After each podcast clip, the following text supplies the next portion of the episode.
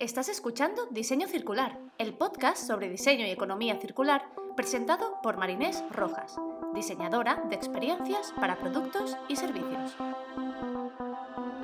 En este espacio, Marinés junta su pasión por la creación de negocios con su amor por el planeta y el hacer las cosas de otra manera. Hola, hola, ¿qué tal estás? Espero que hayas disfrutado el primer episodio de la temporada. Hoy te traigo el segundo episodio. En el episodio de hoy quiero hablar de una metodología, una nueva perspectiva de ver el diseño y es a través del diseño centrado en el planeta. Esto suena como bastante complejo, bastante amplio, pero vamos a entrar en detalle sobre lo que es esto. Seguramente has escuchado hablar sobre el diseño centrado en el usuario, el diseño centrado en las personas. Este diseño hace que todo lo que hacemos, sean productos, sea servicios, sea una experiencia eh, digital, gira en torno a las personas, para que las personas tengan una mejor experiencia, eh, tengan más, mayor comodidad, mayor disfrute de, de este servicio. Pero si lo analizamos, estamos dejando de lado bastantes cosas más. Es como que es bastante egocéntrico pensar solo en las personas, solo en los humanos. El diseño centrado en el planeta o el Planet Centric Design reconoce que hay una crisis de sostenibilidad y sobre todo que hay una desconexión, que hay una desincronización entre los sistemas naturales, los sociales y los tecnológicos. A estas tres patas también se les conoce como triple impacto. Si no sabes de lo que te estoy hablando, te recomiendo que escuches el episodio 19, donde explico qué es esto del triple impacto y cómo se mide. Y también sobre los sistemas en el episodio 31, que hablo de cambio sistémico, cómo diseñar para el sistema. Pero hoy me quiero centrar en esta, esta metodología del diseño centrado en, el planeta. Es un cambio em, de perspectiva, ya que necesitamos pasar de este ego, de este egoísmo a ecosistemas. Ya no estamos solos, bueno, nunca lo hemos estado, pero digamos que esta metodología se centra en que tenemos que pasar de este egoísmo a ecosistemas. El principio de esta metodología reconoce que no estamos solos en nuestro planeta y que nuestro planeta además tiene límites. En el episodio sobre la rosquilla hablamos más en detalle sobre qué es esto de los límites planetarios. Los humanos, como especie, hemos ido superando estos límites durante siglos, pero en los últimos 50-100 años se ha visto en aumento. La capacidad de pensar más allá y de dar forma a nuestro entorno es lo que nos hace eh, humanos, pero también tenemos que pensar que ser humanos, como lo hemos hecho hasta ahora, tiene un impacto y esto tiene un coste. Un coste medioambiental y un coste social, pero también tenemos la suerte, tenemos la capacidad de que como humanos podemos pensar más allá y dar forma a nuestro entorno. Entonces, nos tenemos que parar y pensar en estas consecuencias cuando estamos diseñando. Pero ¿por qué es importante ¿no? el, el diseño centrado en el planeta? En los últimos 10 años o en la última década nos hemos hecho muy buenos comprendiendo el diseño centrado en las personas, en el ser humano, y nos hemos vuelto muy buenos optimizando todo para la conveniencia, para la comodidad, para la distracción pero también para la adicción, para la manipulación. Se han hecho muchas cosas em, que no han tenido en cuenta tampoco al 100% el bienestar de las personas, cambiando hábitos y cambiando comportamientos a largo término. Sigue habiendo productos y servicios que nos dan lo que queremos en un plis. En 10 minutos tienes algo en casa. Todo es muy deseable, todo es súper cómodo. Pero realmente todo esto está contribuyendo a nuestro bienestar, a nuestro bienestar como humanidad, como especie y a nuestro entorno? Como sabemos que la respuesta es que no, o por lo menos no en el 100%, es por eso que hoy quiero hablar de el diseño centrado en el planeta. ¿Cuáles son los principios de esta metodología o de este cambio de chip? Los principios del diseño centrado en el planeta es la responsabilidad, la sistemización, lo sistémico y la transparencia. El primer principio es responsable. Cuando hablamos de diseñar para, para el planeta, debemos pensar en que nuestras acciones como individuos, como diseñadores sobre todo, tienen un impacto, entonces debemos ser responsables de todo lo que ponemos en el mundo. No pensar en que cuando yo estoy creando algo, eso se acaba ahí en, el momento que lo llevo a producción.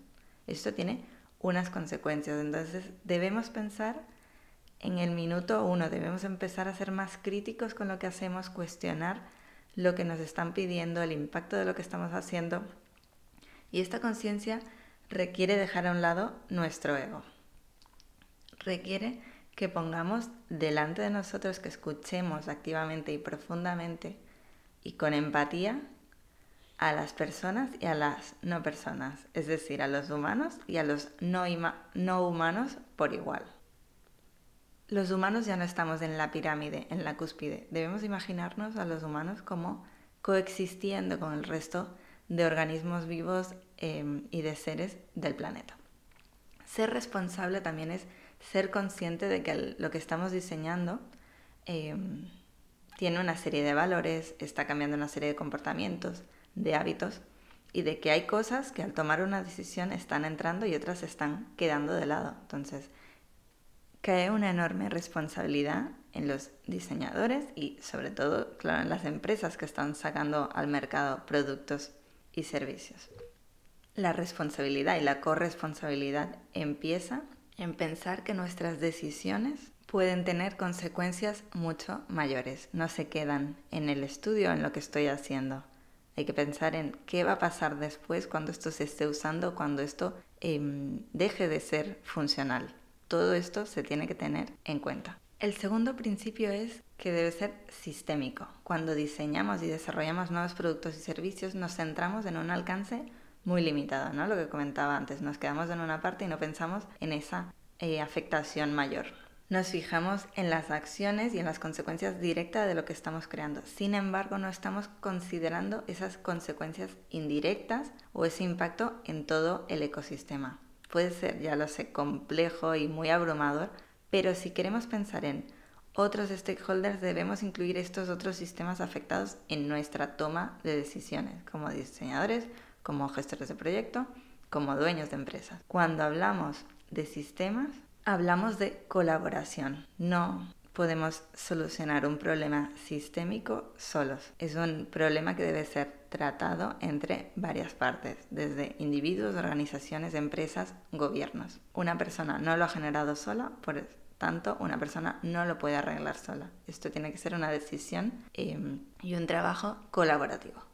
El tercer principio es la transparencia, ser transparentes, ya que tenemos que mostrar cuál es el impacto de todo lo que estamos haciendo, el impacto social, el impacto eh, medioambiental. Y esto requiere hacer visible cómo se están relacionando las personas con el sistema, cómo se relaciona el sistema con la naturaleza y cómo eh, todos impactan en, cada uno, cómo impacta el uno en el otro.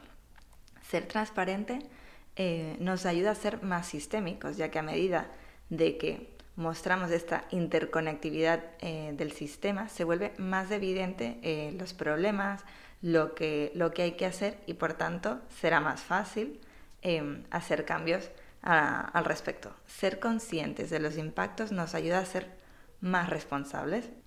Por ejemplo, si pensamos en productos digitales, ¿no? Estos se han hecho para que sean perfectos, funcionen súper fácil, em, sean muy cómodos, sin embargo, Em, no nos damos cuenta de todo lo que se necesita para que estos servicios puedan existir.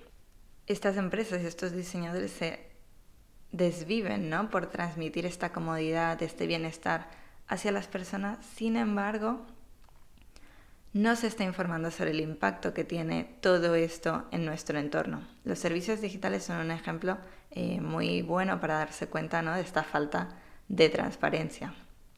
Pero lo mismo, bueno, suele ocurrir con otros productos, pero en lo digital todavía más, al ser algo intangible, algo como abstracto, hay muchísima información, muchísimas cosas que se quedan por detrás y de las que no somos conscientes como consumidores. Ya hemos hablado de qué es esta metodología, de qué es el diseño centrado en el planeta y los tres principios es ser responsable, ser transparente y ser sistémicos. Ahora me gustaría hablar de los cuatro movimientos que forman parte de esta metodología. Aunque primero me gustaría aclarar ¿no? de que estamos hablando todo el rato del planeta al planeta, no se trata de un movimiento antihumano, ¿no? Ahora no se trata de, pues ahora los humanos se quedan de lado completamente porque no tiene ningún sentido, somos humanos. Sino se trata de no olvidar todo esto que hemos avanzado a nivel social, a nivel eh, tecnológico y que hemos aprendido muchísimo sobre el diseño centrado en las personas, sino que se trata de ampliar, de expandir lo que estamos haciendo, nuestros conocimientos y nuestra práctica del diseño e incluir una visión planetaria. No quedarnos con una sola parte del sistema, sino ampliar esta visión y ampliar este sistema para nuestra toma de decisiones a la hora de diseñar. Es una manera de poder igualar las necesidades humanas con las necesidades no humanas y poder dar voz a todos esos seres, a todas esas cosas que no pueden hablar y defenderse. Los cuatro movimientos dentro del diseño centrado en el planeta son de lo humano al planeta, de la cantidad a la calidad, del corto al largo plazo y del ajuste del mercado al ajuste del planeta. El primero es de los humanos al planeta, este es el básico, y es que muchas metodologías de diseño están dirigidas específicamente a, los seres humanos, ¿no? a, las personas, a sus journeys, a, estos mapas de, de stakeholders, mapas de actores o mapas de empatía sobre las personas. Debemos también incluir a estas partes interesadas planetarias el planeta debe ser un stakeholder más, la naturaleza, el bosque, lo que estemos tratando o lo que pueda ser afectado con lo que estamos creando. Ya sé que puede sonar muy extraño, ¿no? Tener sentado a la mesa al bosque o al mar, pero es una manera de que empecemos a introducirlo en nuestras prácticas. La próxima vez, por ejemplo, que estés haciendo un producto, ¿por qué no tener eh, al mar Mediterráneo sentado en la mesa como actor? o a la selva del Amazonas. Nuestras acciones, nuestras decisiones afectan a todas estas partes y las debemos tener en cuenta. El siguiente movimiento es de la cantidad a la, calidad. Cuando pensamos en crecimiento, a menudo solo miramos eh, la cantidad, ¿no? la perspectiva cuantitativa, que es uno de los problemas mayores de la economía lineal, que se centra en la cantidad para crecer y para, digamos, aumentar ingresos, tengo que hacer más. Y esto se traduce en extraer más recursos y generar más residuos.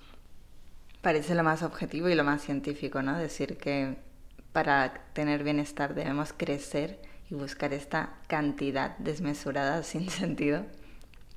Pero eh, tenemos que ir más hacia esta calidad, crear cosas que duren más, que sean de más confianza, que den libertad, que den bienestar y no centrarnos tanto en este corto plazo de tener algo que te da una pequeña alegría, pero que no un bienestar profundo. El siguiente movimiento es pasar del corto al largo plazo. Esto lo he comentado mucho en otros episodios, ya que es uno de los principios de la economía circular. Y es que en un mundo que va tan rápido, es cada vez más complejo actuar a largo plazo. No sabemos lo que va a pasar en un mes, no sabemos lo que va a pasar en tres años. ¿Por qué invertir en un futuro incierto cuando podría obtener resultados más rápidos? Pues el diseño centrado en el planeta incluye esta consideración de las externalidades que se desarrollan con el tiempo. Si hoy lo tengo en cuenta en mis decisiones y pienso un poco más allá, puedo estar evitando muchos problemas a futuro. Y, cuando hablo de futuro tampoco hablo de un futuro tan lejano como muchos piensan, ¿no? Hablo de un mes, eh, seis, un año, cinco años. Es posible que nos lleve un poco más de tiempo al inicio, pero es mejor atar las cosas al inicio que no luego cuando ya se ha hecho intentar arreglar algo que puede ser muchísimo más complejo y muchísimo más costoso, que esto es algo que nunca se habla, pero es mejor arreglar algo mientras se está diseñando que no una vez en producción y hablo de productos físicos, productos digitales, experiencias, todo esto. Una buena manera de llevar esto a la práctica es con los conos de visión, el diseño especulativo y el pensamiento retrospectivo de futuro.